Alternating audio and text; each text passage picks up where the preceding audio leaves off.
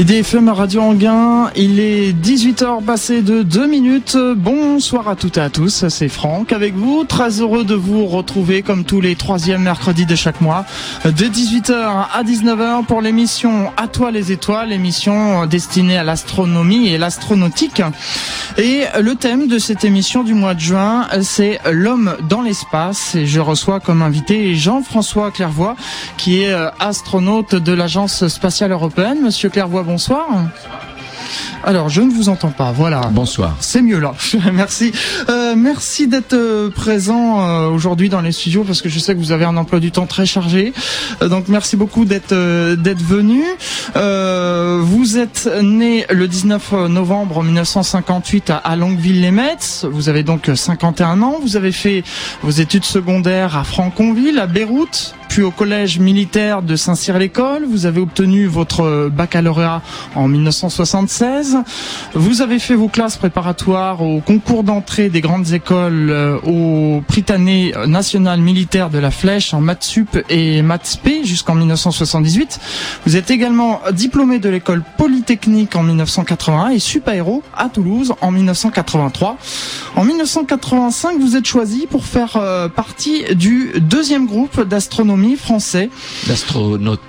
D'astronautes. D'astronaute, euh, oui, d'astronaute français, tout à fait. Oui, vous avez euh, euh donc euh, obtenu euh, le, le, brevet d'ingénieur navigant d'essai en 1987 également. donc tout un tout un, un pédigré. et avant de, de démarrer, de, de, vous poser la première question, je vous propose un, un, bref résumé des dates qui ont marqué les années la, la, conquête spatiale, c'est-à-dire depuis le, le début, par euh, Justine Catherine qui nous a fait cette petite euh, préparation. Alors euh, je sais, il y en a qui vont dire il manque des dates, hein, mais j'ai pris surtout ce qui est en, en rapport au thème de ce soir qui est l'homme dans l'espace. Le 4 octobre 1957, l'URSS lance le petit satellite Sputnik 1 qui deviendra le premier objet satellisé par l'homme. Ceci marque le début de la conquête spatiale. Le 3 novembre 1957, l'URSS récidive avec le lancement de Sputnik 2, avec à son bord la chienne russe Laika, premier être vivant à être envoyé dans l'espace. Le 1er octobre 1958, les États-Unis créent leur agence spatiale, la NASA. Le 12 avril 1961, l'URSS fait à nouveau parler d'elle en envoyant le premier humain dans l'espace, le russe Yuri Gagarin. Il reviendra sain et sauf sur Terre.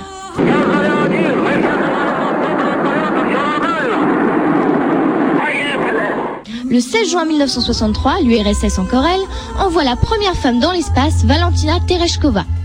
Le 18 mars 1965, le soviétique Alexei Leonov effectue la première sortie dans l'espace, on l'appellera le piéton de l'espace. Le 21 juillet 1969, Neil Armstrong et Buzz Aldrin sont les premiers humains à poser le pied sur la Lune lors de la mission Apollo 11.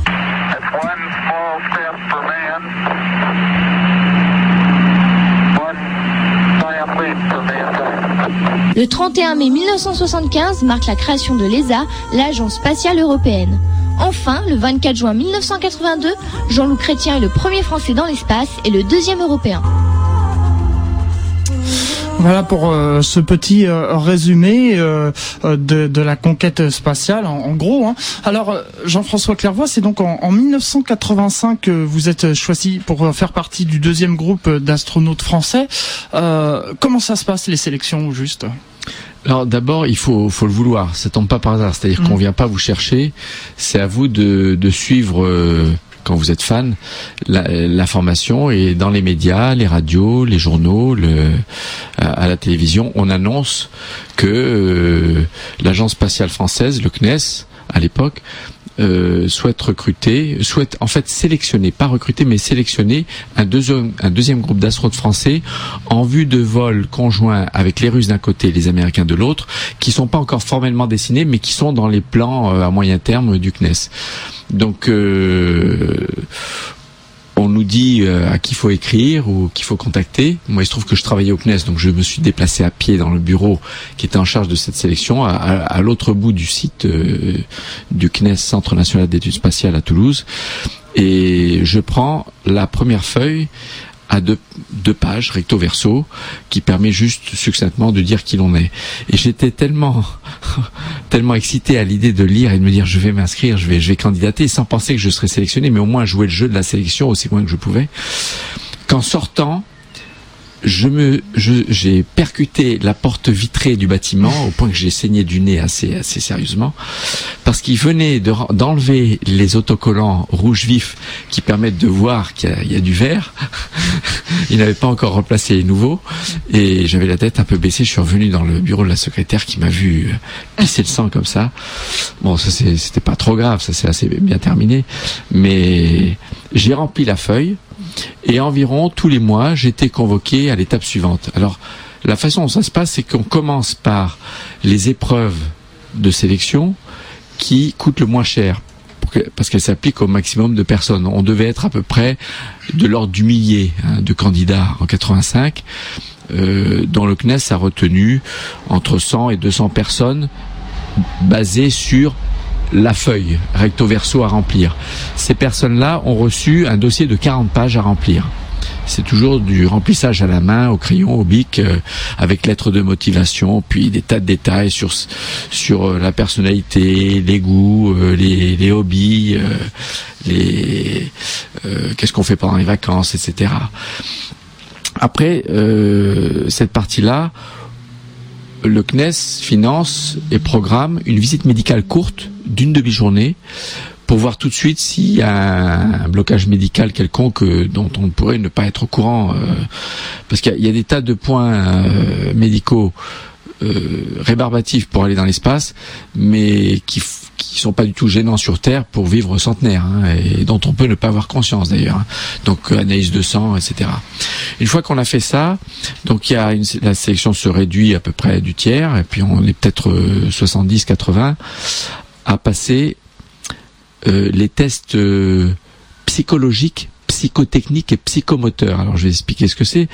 Psychologique, c'est remplir un questionnaire de questions à choix multiples de 1000 à 2000 questions. C'est un questionnaire, mais euh, on vous demande en fait, on veut identifier votre identifier votre personnalité. Et souvent, on voit quelle est la réponse qui serait la meilleure. Mais si on ment, euh, les psychologues le découvrent parce qu'il y a plusieurs questions et réponses qui se, qui se recoupent. Et Bon, c'est assez rébarbatif, mais il faut lire toutes les questions, répondre, euh, et ça va du genre, euh, en général à l'école, j'aimais bien mes professeurs, ou alors euh, j'aimais pas l'école, ou quand quelqu'un me donne une gifle, je la renvoie tout de suite, ou alors je pars en courant, ou alors j'essaie de comprendre pourquoi et de m'expliquer. Voilà, il faut il faut choisir. ça c'est la psychologie. Dans ces tests psychologiques, il y a des tests de groupe aussi. Donc on nous met ensemble autour d'une table, on nous donne l'énoncé d'un problème qu'il faut résoudre à plusieurs. Et on nous donne un temps limite. Et, d'ailleurs, ces tests ont été utilisés dans plusieurs sélections qui ont suivi. Même la sélection des astronautes européens qui s'est terminée l'année dernière, mmh. je fais partie du jury psychologique et j'ai revu exactement le même test de dynamique de groupe que j'avais connu en 85, donc euh, il y, a, il y a 25 ans. Donc je dirais pas lequel c'est parce qu'on va peut-être le réutiliser dans les sélections futures. Bien sûr. Donc dynamique de groupe, il y a des tests psychomoteurs, c'est de l'habité gestuelle. Donc là, c'était des vieux tests de pilotes euh, définis par l'armée de l'air avec des voyants lumineux de différentes couleurs, des voyants blancs mais de différentes formes et des sons dans les oreilles de différentes fréquences. Et selon la combinaison des sons, des couleurs, fallait appuyer du pied gauche, du pied droit, de la main droite, de la main gauche ou une combinaison ou pas appuyer du tout. Et donc c'est assez stressant. Et puis euh, des tests psychotechniques, c'est le QI, mesure du QI avec des tas de tests de logique, de calcul rapide, etc. Après ces tests, le tabouret tournant, le test de vomissement. Donc on est sur un tabouret qui tourne rapidement et pendant qu'il tourne, à la raison de 30 tours minutes, il faut basculer la tête toutes les 5 secondes d'avant en arrière, à gauche, à droite. Ça rend malade et puis on regarde si le candidat est très très susceptible, s'il arrive à résister, à être volontaire et puis à tenir jusqu'au bout, ça dure 8 minutes. Et puis à la fin, quand on n'est plus qu'une trentaine, il y a les tests dits physiologiques spéciaux, donc les tests qui mettent en branle des, des moyens euh, très lourds, la centrifugeuse, la chambre d'altitude, la table basculante, le caisson à dépression du bas du corps, enfin des, des, des noms un peu barbares, mais ça fait pas mal et on en apprend beaucoup sur soi-même. Et puis quand on a fait tout ça, parce qu'à chaque fois on a eu la chance d'être appelé à l'étape suivante, eh bien il y a, y a un entretien avec un jury euh, final composé des, des directeurs euh, de l'agence spatiale. Et puis on, à ce moment-là, on est peut-être une quinzaine hein, ou une vingtaine, et on espère faire partie des des finalistes. Mhm. Alors justement, vous êtes euh, sélectionné pour euh, la mission STS-66 qui consistait en la réparation du satellite Hubble. Alors, euh, non, je, je vais regarder en arrière. En 92, Mhm. moi j'étais sélectionné par le CNES en vue de vol avec les Russes. Mais en 92, l'agence spatiale européenne, qui avait son propre corps d'astronautes, lance la sélection de son deuxième groupe d'astronautes à elle. Et là, le CNES décide de présenter des astronautes qu'elle a déjà euh, en son sein, l'agence spatiale française. Plus tard, on va unifier les corps. On pourra peut-être en reparler. Le corps des astronautes. Il y a- il y a, plus aujourd'hui, il n'y a plus qu'un corps d'astronautes en Europe. Il est géré par l'agence spatiale européenne. Le CNES, l'Italie, l'Allemagne n'ont plus leurs propres astronautes étiquetés euh, nationaux. Mais donc, je suis sélectionné par le CNES en 92, euh, par, pardon, l'agence spatiale européenne, l'ESA, qui est la NASA de l'Europe, si on, si on peut dire. Voilà. Et l'ESA m'envoie à Houston intégrer le euh, 14e groupe d'astronautes NASA. Donc je suis reçu par la NASA comme un astronaute étiqueté NASA. Et je suis traité par la NASA comme les astronautes américains. En arrivant, on nous a dit, on était cinq étrangers, cinq internationaux, ils utilisent les termes international, pas étrangers, parmi 24 qui constituaient cette promotion. Et on nous a dit, vous les internationaux, vous allez être entraînés, qualifiés, responsabilités, responsabilisés et affectés en vol par nous, comme vos collègues américains. On fera pas la différence. C'était un deal avec euh, l'agence spatiale japonaise, canadienne et européenne. Donnez-nous vos astronautes. On va les mettre dans notre moule et ça va vous permettre de, de commencer à construire votre propre corps d'astronautes expérimentés. Et c'est la NASA qui m'affecte à STS-66, mon premier vol, qui a eu lieu en novembre 94 et qui était dédié à l'étude de l'atmosphère et de l'influence du Soleil sur l'atmosphère. Donc, c'est un vol dont la soute, euh, la soute de la navette Atlantis est remplie d'instruments de mesure qui sont de l'atmosphère, certains qui observent le soleil, mais que ponctuellement quand on pointe le soleil, mais la plupart du temps nous étions en vol sur le dos, sur le dos, et sur une orbite très inclinée par rapport à l'équateur. Alors c'est peut-être un peu technique, mais c'est un big deal pour nous, c'est assez, assez important parce que si on tourne sur une orbite qui tourne donc autour de la Terre, dont le plan passe assez près des pôles, la rotation toutes les heures et demie autour de la Terre sur notre orbite, combinée avec la rotation de la Terre sur elle-même, fait qu'on couvre visuellement toute la surface du globe. Alors il y a certains vols spatiaux habités qui sont proches de l'équateur, L'orbite est pratiquement autour de l'équateur et on ne voit que l'équateur plus ou moins quelques milliers de kilomètres au nord et au sud. On voit pas tous les continents. Donc euh, j'ai eu la chance lors de ce premier vol de, pouvoir observer la Terre quasiment sur toute sa surface. Et comme nous étions en vol sur le dos, les deux grands hublots de qualité optique supérieure pointaient vers la Terre et c'est là qu'on a pris les, les plus belles photos de la Terre. Je les ai prises lors de ce vol. On a pris 8000 photos en 11 jours. Alors, avant de, de continuer et de, de parler plus en détail de cette euh, euh, de cette émission, euh, je suis, j'ai proposé à des collégiens de vous poser des questions. Alors, euh, tous les quarts d'heure, on en aura une autre question à 18h30 et une autre à 18h45. Je les ai contactés par téléphone et je leur ai proposé de vous poser une question. On écoute tout de suite la première question. Allô la Terre, ici Jean-François Clairvoy, astronaute de l'Agence spatiale européenne. Bonjour, monsieur Jean-François Clairvoy. Êtes-vous fier que le collège porte votre nom Alors, je suis pas sûr que vous avez bien entendu. Donc, elle demande est-ce que vous savez qu'il y a un collège qui porte votre nom Alors bien sûr, puisque c'était en février 2007, j'étais à l'inauguration euh, au baptême du collège. Donc euh, euh, le ministre de la fonction publique, euh, Christian Jacob à l'époque, est venu, euh, le préfet, le euh, et puis plusieurs autorités de l'éducation nationale étaient présentes, mon épouse, des amis, ma maman, mon frère, et nous avons nous avons euh, dévoilé euh, le nom euh, donc inscrit à l'entrée du collège et c'est une grande fierté pour moi d'autant plus que c'est dans une ville où j'ai une partie de, de mon enfance de 1971 à 1974. D'accord. Alors on, y reviendra tout à l'heure euh, sur ce collège puisqu'il y a d'autres questions. Justement, ce sont des élèves du collège Jean-François Clairvoy qui vous ont posé ces questions. On, revient donc sur euh, cette mission STS 66. Alors, je voulais vous demander quand, on est euh, dans la navette, au moment où on va décoller, quel est votre état, votre état d'esprit? Est-ce que c'est comme dans le, le, film Apollo 11 où les astronautes disent allez quelques montagnes russes et on rentre au bercail? Alors ça dépend si vous êtes sur le pont supérieur ou le pont inférieur. Si vous êtes ce qu'on appelle sur le pont supérieur ou le pont de vol, the flight deck en anglais, c'est-à-dire le cockpit, vous avez un rôle opérationnel. Vous devez lire les instruments, euh, donner certaines informations par voie verbale au pilote. Donc vous êtes dans, dans la boucle, vous êtes le nez dans le guidon, comme on dit, et vous êtes exactement dans le même état d'esprit que dans le simulateur. À la limite, vous oubliez ou vous n'avez pas assez de, de, ressources mentales pour penser à ce qui va se passer, qui va être phénoménal. Si vous êtes dans le point inférieur, ce qui était le cas lors de la montée de mon premier vol, vous avez toute liberté de, de gamberger euh, euh, sous contrôle, hein, quand même, mmh. et de vous dire, waouh, je le tiens, là, je sens, c'est réel, c'est, c'est, et, et, on est vraiment excité. Et avec Hélène Ochoa, qui était juste à ma droite, on se tenait la main et puis on se regardait avec un large sourire en se disant c'est bon, on le tient, on va on va partir euh, et, et on est vraiment vraiment excité. On pense aussi à tous les amis qui sont venus de loin. Euh, qu'on a invités euh, pour le lancement, donc ceux qui sont venus d'Europe en particulier, la famille, les amis. Et puis on, on espère qu'il va pas y avoir un problème météo ou technique qui va reporter le vol parce qu'on a envie qu'ils assistent à ce spectacle absolument époustouflant du décollage d'une navette spatiale. Donc très excité et, et des pensées qui peuvent divaguer un peu si on est dans le point inférieur. Par contre, concentré sur le job si on est sur le dans, le cockpit. Mhm. Alors une fois dans l'espace, donc vous, vous disiez que vous pouviez voir justement euh, la Terre, euh, euh, quasiment toute la Terre, enfin la partie que l'on voit. Alors est-ce qu'on la survole, c'est-à-dire on la voit pas dans sa globalité. Ça c'est une chose que je veux bien expliquer. D'accord. Alors d'abord juste pour le décollage, moi je résume en en quatre euh, caractéristiques le vol spatial, si on veut vraiment simplifier.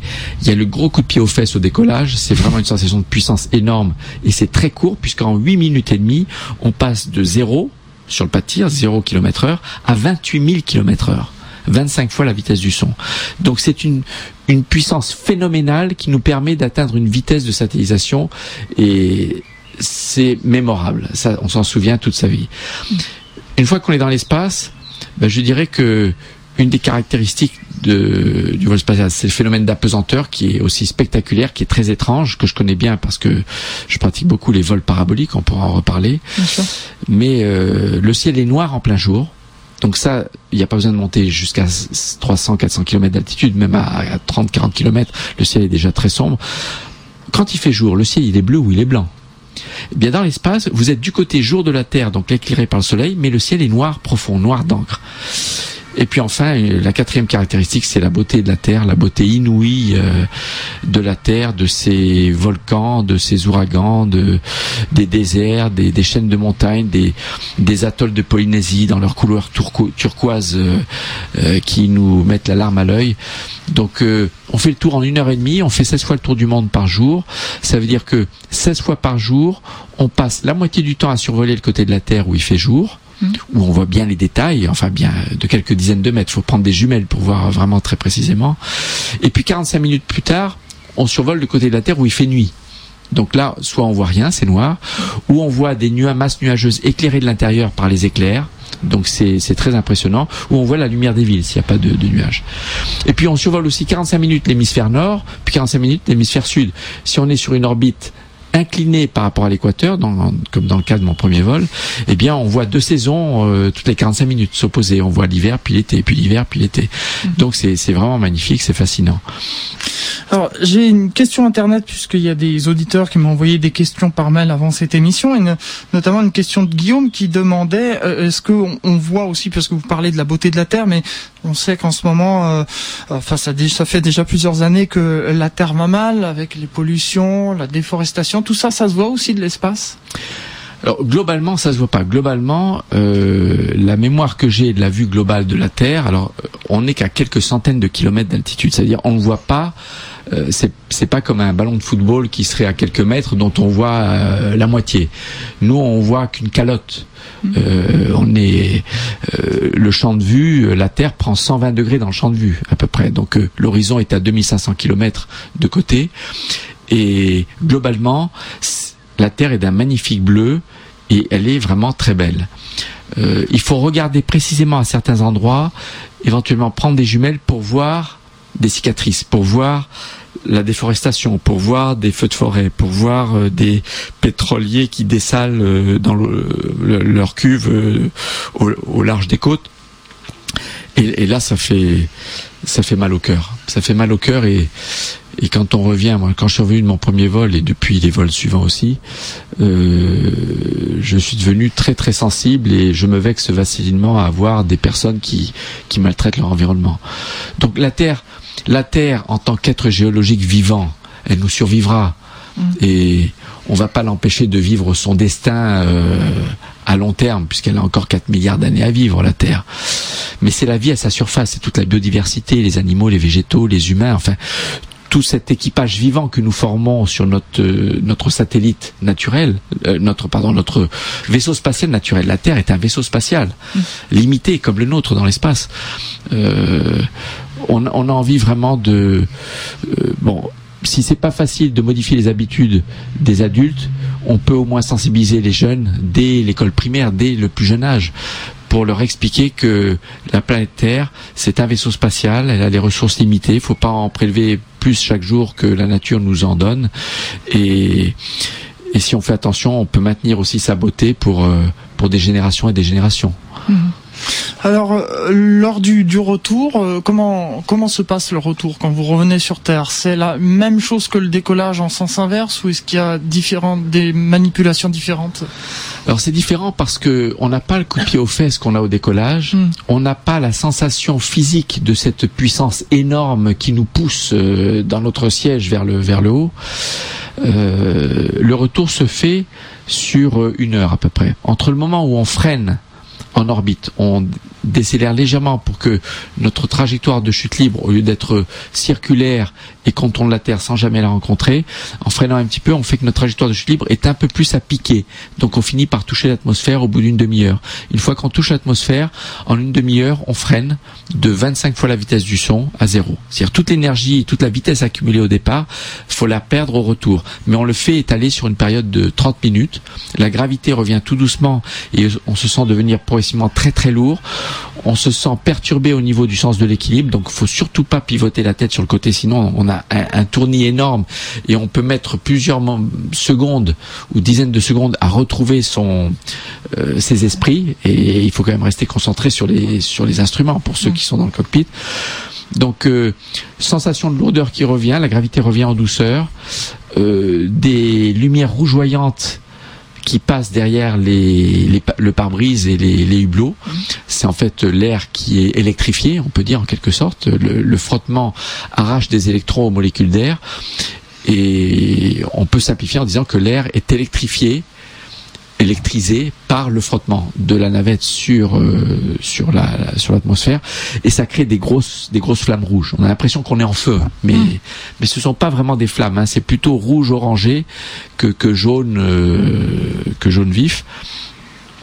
Et ça c'est assez impressionnant. Il y a quelques périodes où ça secoue euh, vers Mach 10 quand on est à 10 fois la vitesse du son, puis quand on passe en subsonique, c'est-à-dire quand on passe en dessous de la vitesse du son dans les dernières minutes. Mais c'est très supportable.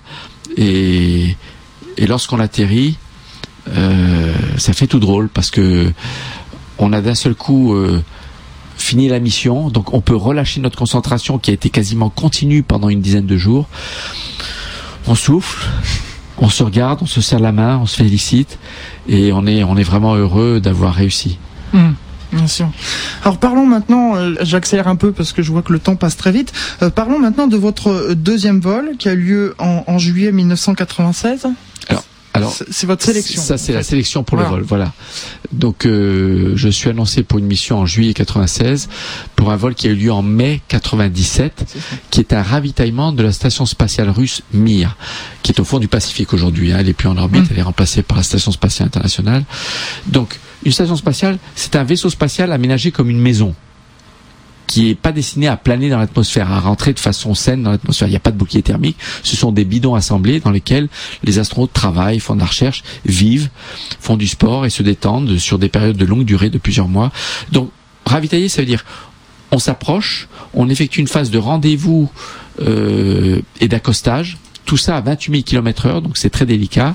Une fois qu'on est accosté, on s'assure d'une liaison étanche et par la, liaison étanche, par la porte, eh bien on passe euh, plusieurs tonnes de matériel, des vivres, des vêtements, des pièces de rechange euh, et on, échange avec les, amis qu'on vient voir, on leur apporte des cadeaux aussi.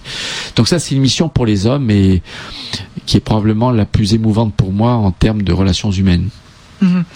Et puis euh, il y a eu ensuite la, troisième, euh, le troisième vol euh, où vous avez été sélectionné en décembre 1999, c'est ça? Alors j'étais là c'est le vol. J'étais sélectionné en mars 99 pour un vol qui était prévu six mois plus tard. Mhm. Donc en septembre-octobre. Et à cause de divers problèmes techniques, notre vol a été reporté une douze fois notre date de lancement. Et on a finalement décollé le 18 euh, le 18 décembre 1999 pour réparer le télescope spatial Hubble. C'est une mission qui n'existait pas, qui n'était pas dans, les, sur, dans, dans le programme, mhm. mais lorsque le télescope a tombé, a commencé à perdre des gyroscopes un par un, donc des petites toupies qui servent à, maintenir stable la visée vers les étoiles.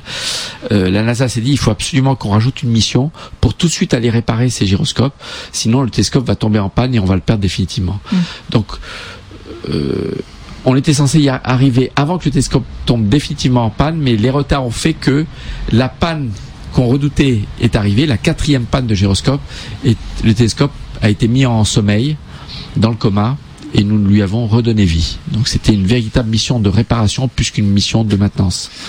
Alors c'est vous qui avez euh, capturé le, télescope. Hein, voilà, c'était un peu ma spécialité. J'étais identifié comme un, parfait pilote de ce bras télémanipulateur qui ressemble à un bras humain avec une épaule, un coude et un, poignet et une main, mais qui fait 15 mètres de long qui est à l'extérieur de la navette, dans la soute, mhm. et qui se pilote de l'intérieur par deux manches de pilotage, chaque manche pouvant se déplacer dans trois directions puisque euh, quand vous regardez votre main, vous pouvez la déplacer en ligne droite vers le haut, vers le bas, d'avant en arrière, à droite, à gauche, ça fait trois directions. Mhm. Mais en plus, vous pouvez la faire tourner sur elle-même dans trois directions. Et donc ça se commande par des manches de pilotage. Et j'étais effectivement chargé de capturer le télescope spatial Hubble, le fixer dans la soute, et dès le lendemain, après avoir installé un cale-pied à distance à l'extrémité du bras robotique, eh bien, je l'amenais près de mes collègues en scaphandre qui se calaient les pieds dans ce cale-pied pour que je leur serve de chauffeur. Donc, je, les trois jours qui ont suivi la capture du télescope, j'ai déplacé mes collègues avec ce fameux bras télémanipulateur. Donc, je les, je les amenais dans le télescope, en haut, en bas, derrière, euh, pour faire le travail de réparation. On va s'interrompre quelques instants, euh, le temps d'une respiration musicale pour laisser les auditeurs digérer tout ce qui s'est dit. Euh, je vous propose Popcorn, un titre qui a été euh, composé par Jean-Michel Jarre, justement, version 1969, et on se retrouve juste après pour la suite de cette émission à toi les étoiles. IDFM Radio Anguin, c'est l'émission à toi les étoiles, comme tous les troisièmes mercredis de chaque mois. Le thème, je vous le rappelle, est l'homme dans l'espace. C'est notre invité Jean-François Clairvoy, astronaute de l'agence spatiale européenne. On vient d'écouter euh, Popcorn, version 1969 de ah, Jean-Michel. Ça m'a beaucoup parlé, oui, ça m'a beaucoup parlé parce que presque tous les matins, on écoutait ça au réveil quand j'habitais Beyrouth euh, pendant trois ans, euh, de 71 à 74. Donc ça me parle très fort tout de suite. Voilà. Et vous saviez pas que c'était Jean-Michel Gérard qui avait Oui, je j'avais pas, j'avais pas en tête qu'il avait, il avait produit cette version. Tout à fait. Alors on poursuit dans, dans cette émission, euh, il est 18h34, on va écouter, euh, comme je l'ai dit, euh, une question d'une élève du collège Jean-François Clairvoy à Franconville. Allô la Terre, ici Jean-François Clairvoy, astronaute de l'Agence spatiale européenne. Bonjour monsieur Jean-François Clairvoy. La question que je voulais vous poser, c'est pourquoi avoir accepté de donner votre nom au collège? Alors, la réponse ah, C'est parce que si je peux inspirer par euh, mon parcours des jeunes à, choisir euh, pour leurs études, pour leur vie, euh, une voie qui est un véritable défi, une voie scientifique, une voie de découverte, d'aventure, d'exploration, je serais vraiment content.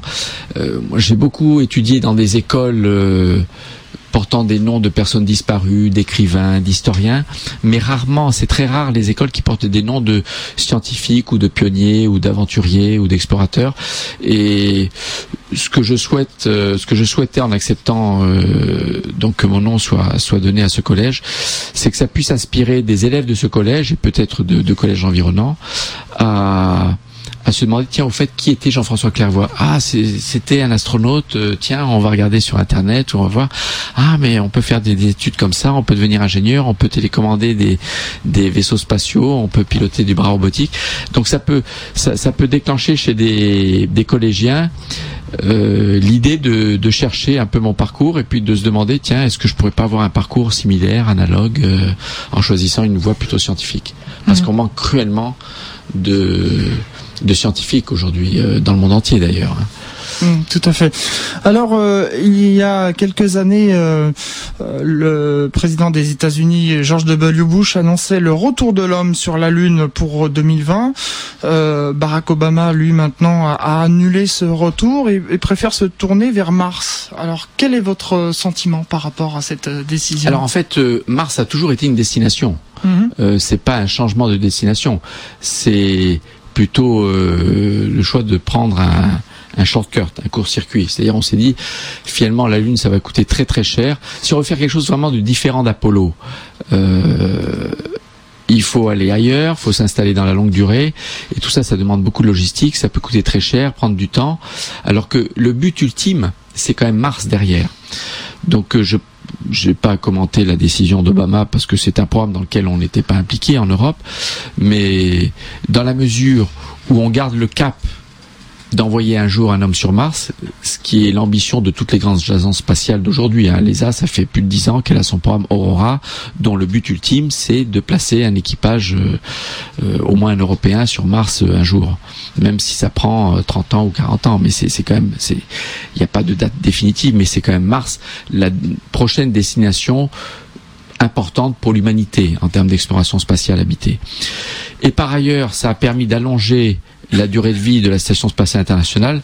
Et ça, c'est bien pour nous, puisque c'est le programme principal de l'Agence spatiale européenne aujourd'hui en termes de recherche euh, spatiale avec l'homme euh, dans la boucle. Et on vient à peine de mettre au point notre vaisseau ATV qui a parfaitement fonctionné. On vient seulement il y a deux ans d'avoir d'installer, d'avoir fini d'installer notre laboratoire Columbus. Donc c'est bien qu'on ait 5-6 ans de plus que ce qui était prévu au départ pour l'exploiter le plus longtemps possible. Et ça va donner des opportunités de vol à nos astronautes. Alors que si on avait arrêté la station en 2015, euh, ben, on aurait dû compter que sur un vol tous les quoi 5 ans pour un Européen. Hmm. Euh, là, on, aura probablement plus d'opportunités de vol et, puis ça permet aussi en période de crise euh, économique de, de continuer d'assumer notre destin d'explorateur, mais sans dépenser des sommes plus importantes que ce qu'on peut octroyer aux agences. Hum. Euh, question internet de, Guillaume qui euh, demande si on vous donnait aujourd'hui l'opportunité de retourner dans l'espace, est-ce que vous accepteriez? Ah ben Bien sûr, je suis toujours astronaute actif et, hum. et puis euh, je, suis partant. Vous me donnez un billet pour partir demain. Sur Mars, par exemple, vous êtes partant? Ah, Sur Mars, c'est une autre question parce hum. que Mars, ça demande une préparation particulière. Mars est quand même très différent de tout ce qui s'est fait à ce jour, puisqu'à ce jour, tous les astronautes qui sont allés dans l'espace, même ceux qui sont allés sur la Lune, euh, voyaient toujours la Terre, pouvaient parler en temps réel par radio avec leur famille les experts au sol en permanence et pouvaient en quelques heures ou maximum deux trois jours revenir sur Terre en cas d'urgence. Ceux qui partiront vers Mars, ce sera totalement différent. Ils ne verront plus la Terre, ils pourront plus parler avec euh, les terriens de façon normale, puisque les, liaisons radio pourront avoir un retard de plusieurs dizaines de minutes. Et puis une fois pris la vitesse euh, de transfert martien, une fois avoir pris l'élan pour partir vers Mars, il faudra attendre d'être passé dans son voisinage pour envisager de revenir sur Terre. Donc c'est c'est une euh, c'est un départ sans possibilité de retour avant longtemps. Et ça, c'est nouveau dans l'histoire de, euh, l'exploration spatiale. On se rapproche plus de, des pionniers qui partaient vraiment à l'aventure euh, il y a plusieurs siècles, sans savoir où ils allaient et sans se dire qu'ils reviendraient peut-être. Donc, mais j'aimerais bien en faire partie, indépendamment de, du fait que j'ai une famille à qui il faut que je demande l'avis quand même. Hein si je pouvais faire partir, euh, partie de cette, euh, cette aventure qui est quand même euh, qui sera une étape immense pour l'humanité, ce, serait bien. Enfin, je, ça me motiverait, ça me motiverait, oui. Il y a d'ailleurs actuellement une expérience qui est faite où il à y a... Moscou, oui, à Moscou, avec deux Européens, un Italien, un Français, mmh. et alors c'est pas tout à fait dans les mêmes conditions puisque dans le contrat, ils savent qu'à tout moment, s'ils le veulent vraiment, ils peuvent décider d'abandonner. Alors celui qui partira vers Mars, une fois qu'il a pris l'élan, il peut pas décider d'abandonner. Mais enfin, c'est des conditions aussi proches que l'on peut. Il n'y a pas la pesanteur, mais il y a quand même le confinement, l'isolation en termes de liaison radio avec le temps, euh, la nécessité de se gérer tout seul la plupart du temps parce que les communications sont, sont pas là pour aider. Donc euh, on va apprendre beaucoup et il y aura d'autres expériences de ce genre. Moi, je, je suggère fortement qu'un jour on mette une partie de la station spatiale internationale en mode vaisseau de transport martien ne serait-ce que pour tester, sans prendre le risque total dès le départ, tester le mode de travail, le mode de vie, euh, le mode de relation interpersonnelle qui régnera dans un vaisseau spatial euh, qui partira vers Mars. Donc on le fera peut-être d'ici d'ici 2020. On a le temps, mais il faut le préparer. Tout ça, il faut le préparer. il nous reste beaucoup à apprendre sur la psychologie de, l'humain pour pour être sûr euh, de de, de, de du choix d'envoyer des hommes vers Mars. Il faut maîtriser aussi le problème de radiation, puisqu'on sortira du champ magnétique terrestre qui nous protège en orbite basse. Donc voilà, les deux, les deux enjeux pour Mars, c'est bon d'avoir savoir où est-ce qu'on les envoie, donc euh, identifier le lieu, ça c'est le rôle de scientifiques qui sont experts de Mars, mais du point de vue de la sécurité et de l'humain, c'est comment se protéger au mieux des radiations euh, par exemple des, rayons, cosmiques et des rayons solaires en cas d'éruption solaire. Et puis, euh, comment bien maîtriser la sélection des astronautes et leur préparation psychologique pour qu'ils euh, soient performants pendant toute la mission. Hmm. Vous travaillez sur la, une société zéro gravité voilà, Novespace. Novespace, c'est une filiale du CNES, c'est une société anonyme, société de droit français privé, mhm. qui est filiale du, Centre national d'études spatiales, le CNES, qui est la NASA de la France. Mhm. Et filiale aussi de, de, de banques de banque qui, qui finançait au départ euh, les, les travaux de cette société en termes de transfert de technologie. Mais aujourd'hui, cette société est propriétaire d'un Airbus A300 qu'on a baptisé 0G, un nom que j'ai inventé il y a une vingtaine d'années pour une caravelle et qui a été transféré à l'Airbus, et qui est aménagé de façon à reproduire exactement le même état d'apesanteur que dans l'espace pendant des périodes de 22 secondes répétitives. Au cours d'un vol, on effectue plus de 30 paraboles. Une parabole, c'est une, c'est une montagne russe au sommet de laquelle, pendant 22 secondes, on est exactement en apesanteur comme dans l'espace. On met en fait l'avion sur orbite. Euh, une trentaine de fois par vol. On le fait à l'intérieur de l'atmosphère, donc ça demande un, pilotage très adroit des pilotes euh, sur la poussée des moteurs, sur le manche de pilotage, etc. Et euh, et c'est un laboratoire de recherche pour des scientifiques qui ont besoin de la pesanteur. Mais il y en a beaucoup qui n'ont pas besoin d'aller dans l'espace pour faire leur recherche. Quelques secondes leur suffisent. Donc dans notre avion, ils viennent effectuer de la recherche dans tous les domaines euh, scientifiques que vous pouvez imaginer. Les sciences de la vie, euh, biologie, physiologie humaine, animale, euh, structure, matériaux, combustion, chimie, euh, comportement de poussière interstellaire, laser, atomes froids. on a de la physique nucléaire comme on a de la physique des matériaux, physique des fluides. donc c'est vraiment fantastique. Alors c'est en haut de la parabole en fait, c'est C'est la partie, euh, c'est les 10 secondes montantes et 10 secondes descendantes en fait, au total 22 secondes typiquement. Si vous lancez, si vous lancez un caillou en l'air, mhm. vous prenez un jet d'eau, vous le pointez vers le ciel. Les gouttelettes qui se suivent matérialisent ce qu'on appelle la trajectoire de chute libre, qui est une parabole. L'avion suit la même trajectoire, c'est-à-dire que à partir du, vol en palier horizontal, pendant 20 secondes, l'avion cabre, cabre pour prendre une direction vers le haut, une, vitesse qui pointe vers le ciel. Et au bout de 20 secondes, le pilote pousse sur le manche et commence cette manœuvre de parabole. Donc il suit une trajectoire montante et descendante c'est la partie incurvée du haut de cette trajectoire qu'on appelle la parabole et pendant laquelle on est en apesanteur. Il est 18h45, on va écouter la dernière question d'un élève du collège Jean-François Clairvoy. Allô la Terre, ici Jean-François Clairvoy, astronaute de l'Agence spatiale européenne. Bonjour Monsieur Jean-François Clairvoy. La question que je voulais vous poser, c'est comment c'est la vie dans les étoiles? Alors la vie dans les étoiles, je, je ne peux que proposer euh, ce que j'espérerais qu'elle soit, mais je ne peux pas le démontrer et personne ne peut démontrer le contraire non plus. C'est-à-dire qu'on ne peut pas démontrer que la vie existe ailleurs, on ne peut pas démontrer qu'elle n'existe pas. Donc chacun peut croire ce qu'il veut, c'est une bonne réponse euh, pour soi-même. Moi j'aime bien l'idée qu'on n'est pas seul dans l'univers, mais euh, on saura peut-être dans quelques générations, euh, si nous sommes seuls ou pas, sans parler d'intelligence, mais déjà du vivant. Et c'est c'est la, la grande quête de l'humanité. Euh, et c'est une des raisons pour laquelle Mars est très intéressant, parce que plus on étudie Mars, et plus on pense qu'il y a les facteurs favorables à ce que les briques de vie alimentaire aient pu être fabriquées sur place ou aient pu s'assembler. Euh, donc euh, voilà, étudions Mars et puis continuons à, continuons à explorer euh, l'univers avec des télescopes toujours plus puissants. Et puis un jour, on peut imaginer dans des millénaires peut-être euh, des vaisseaux gigantesques qui emmèneront des générations se renouvelant à bord pour aller explorer d'autres planètes autour d'autres soleils. Voilà. Donc euh, maintenant, si la question c'était comment est la vie dans l'espace la vie que j'ai connue moi euh, autour de la Terre, qui n'est pas dans les étoiles, hein, mm. qui est seulement autour de notre Soleil, euh, en mm. étant autour de la Terre. Eh bien, la vie, c'est du camping. on vit à bord d'un navette spatiale ou à la station comme dans du camping, à la bonne franquette pour dormir, se laver, manger, boire, et on s'y habitue très bien. Mm-hmm. D'accord.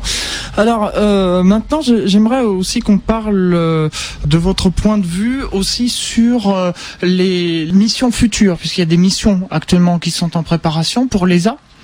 Alors aujourd'hui, le programme principal de vol habité de l'Agence spatiale européenne, des Européens, c'est la Station spatiale internationale, qui n'a mhm. pas encore de nom officiel. Les astronautes l'appellent Alpha, mais nous on l'appelle toujours officiellement ISS. Enfin nous les les responsables de programme euh, de l'ESA, ISS pour International Space Station.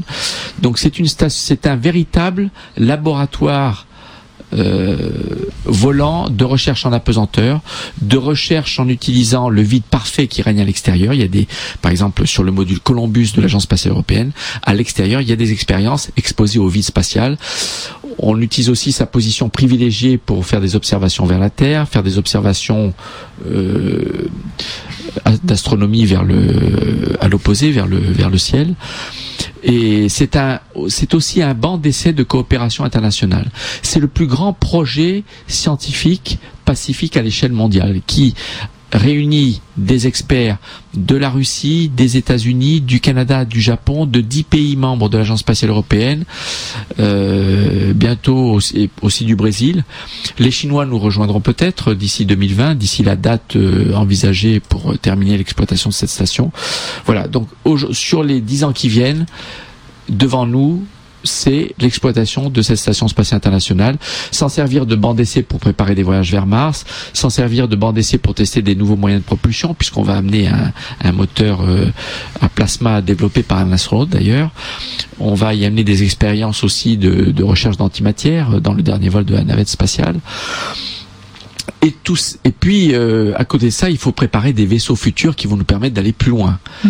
Donc, euh, Aujourd'hui, il y a de la recherche technologique, mais il n'y a pas de décision encore définitive de lancer de tels programmes. Parce que faut bien savoir qu'à l'Agence spatiale européenne, les programmes qu'on réalise sont des programmes décidés par les ministres de l'espace des pays européens qui se réunissent une fois tous les deux trois ans. Et, et c'est pas facile. Euh, de décider ensemble d'un grand programme parce que chaque pays euh, voit aussi euh, les intérêts propres nationaux et mais j'espère j'espère qu'un jour on aura notre propre système de transport spatial c'est vraiment ce qui nous manque en Europe le jour où on aura notre propre vaisseau spatial notre propre capsule européenne qui décollera à partir d'un lanceur européen dérivé d'Ariane d'une base européenne Kourou qui est le centre spatial européen de, lancement européen en Guyane française, un équipage 100% européen, eh bien, on sera vraiment à égalité avec les autres grandes puissances euh, américaines, russes et, chinoises. Mhm. On va s'interrompre euh, très rapidement, le temps d'une respiration musicale de nouveau, et puis on se retrouve euh, pour la fin de cette émission à toi les étoiles, les Bee tout de suite un court extrait, et on se retrouve pour la fin de cette émission. Retour dans les studios pour euh, la dernière partie de cette émission à toi les étoiles avec euh, Jean-François Clairvoy. Je vous rappelle que le thème aujourd'hui c'est euh, l'homme dans l'espace et j'ai une dernière question internet que j'ai sélectionnée de gens qui voulaient vous demander par rapport à, l'intelligence. Bon, on sait que l'homme est intelligent, il construit des machines et tout ça, mais pensez-vous, selon sa question, pensez-vous qu'il y a une intelligence supérieure à celle de l'homme quelque part dans l'univers c'est très difficile de répondre à cette question. Personnellement, je crois qu'il y a quelque chose de supérieur. Alors, je l'appellerai pas forcément intelligence, mais parce qu'intelligence, on pense à celle de l'homme. Donc, euh, si on dit qu'on a qu'il existe une intelligence supérieure, ce serait comme un superman, quoi, un surhomme. Mais, mais euh, comme je l'écris dans mon livre Histoire d'espace, euh, je crois qu'il existe des choses qu'on ne maîtrise pas, qu'on ne connaît pas. il nous reste beaucoup de choses à découvrir sur la vie, sur le monde, sur la nature, sur l'univers, sur les, les, ce que l'on sait être là mais qu'on n'observe pas, notamment la matière noire, l'énergie sombre. Euh, et je crois en quelque chose de supérieur maintenant. Est-ce qu'il faut l'appeler Dieu? Est-ce qu'il faut l'appeler le Créateur? Est-ce que c'est une intelligence? Est-ce que c'est euh, euh, un concours de lois de la nature euh, qui sont nettement supérieures à celles qu'on étudie en physique aujourd'hui? Je ne sais pas le dire, mais je crois que le monde, l'univers, la pensée, l'âme euh, ne sont pas limités juste à ce que l'on palpe tous les jours. Il y a quelque chose de plus. Mhm. Alors justement, vous avez évoqué votre euh, livre euh, Histoire d'espace. Je voudrais qu'on en parle un peu plus. Qu'est-ce qu'on y trouve donc dans ce livre? Alors c'est un ami qui m'a dit, écoute, à force de t'écouter euh, dans tes conférences et t'écouter parler, il, faut que tu écrives un livre. Alors il m'a dit, je vais t'aider, je vais venir te voir régulièrement, c'est Philippe Gaillochet. Donc deux, deux fois par semaine, il venait me voir tôt le matin, on se donnait rendez-vous à 7h et on travaillait de 7h à 8h30 à peu près. Et il me dit, je vais ordonner des questions dans un ordre chronologique d'une mission, je vais t'enregistrer et je vais te renvoyer sous forme Word, Microsoft Word, hein, le, le, retranscript mot à mot de ce que tu auras dit. Et puis après, on a passé un temps fou à nettoyer. J'ai dû relire euh, des dizaines de fois tous les textes pour pour élaguer, etc. Et je me suis aperçu qu'en faisant ça, ça a fait quelque chose. Ça, ça a fait un livre, une histoire, comme une histoire qu'on raconte. Avec souvent des anecdotes, des détails que je n'aurais certainement pas produit seul en écrivant sur une page blanche. C'est le fait de parler à un ami, de lui raconter une histoire qui a produit ce livre avec ses anecdotes et puis ses petits aléas. C'est, c'est l'histoire de mon troisième vol, de ma troisième mission spatiale de réparation du télescope spatial Hubble, avec euh, quelques excroissances, quelques, quelques anecdotes parallèles sur d'abord euh, mon enfance, comment je suis devenu astronaute, sur euh, des personnages clés que j'ai rencontrés, sur le télescope spatial Hubble lui-même, et sur certaines réflexions que m'ont inspiré la, vue euh, de la Terre, la vue des étoiles. Si on éteint toutes les lumières dans le cockpit, on peut voir le ciel étoilé encore mieux qu'on le voit depuis la Terre. Les étoiles ne scintillent pas et c'est magnifique. Et on peut pas s'empêcher de réfléchir sur notre condition d'humain, sur ce petit vaisseau spatial euh, perdu dans l'immensité du cosmos. Et voilà, voilà ce qui a donné ce livre. Et on peut y lire des anecdotes aussi, comme du fromage dans l'espace. Voilà, oui, effectivement. On, nous sommes pas des extraterrestres, nous sommes tous des humains. On a une famille au sol, on a des amis, on a des responsabilités. On a envie de revenir, on a envie de raconter ce qu'on a vécu. Et puis dans l'espace, on peut manger euh, euh, des produits identiques à ceux qu'on mange sur Terre. Ma, ma sœur était une, une championne de fabrication du fromage de chèvre et j'en ai amené dans l'espace qu'on a mangé dans la station Mir et que j'ai partagé avec euh, mes amis. J'ai amené aussi du foie gras, du cassoulet, du petit salé aux lentilles, etc.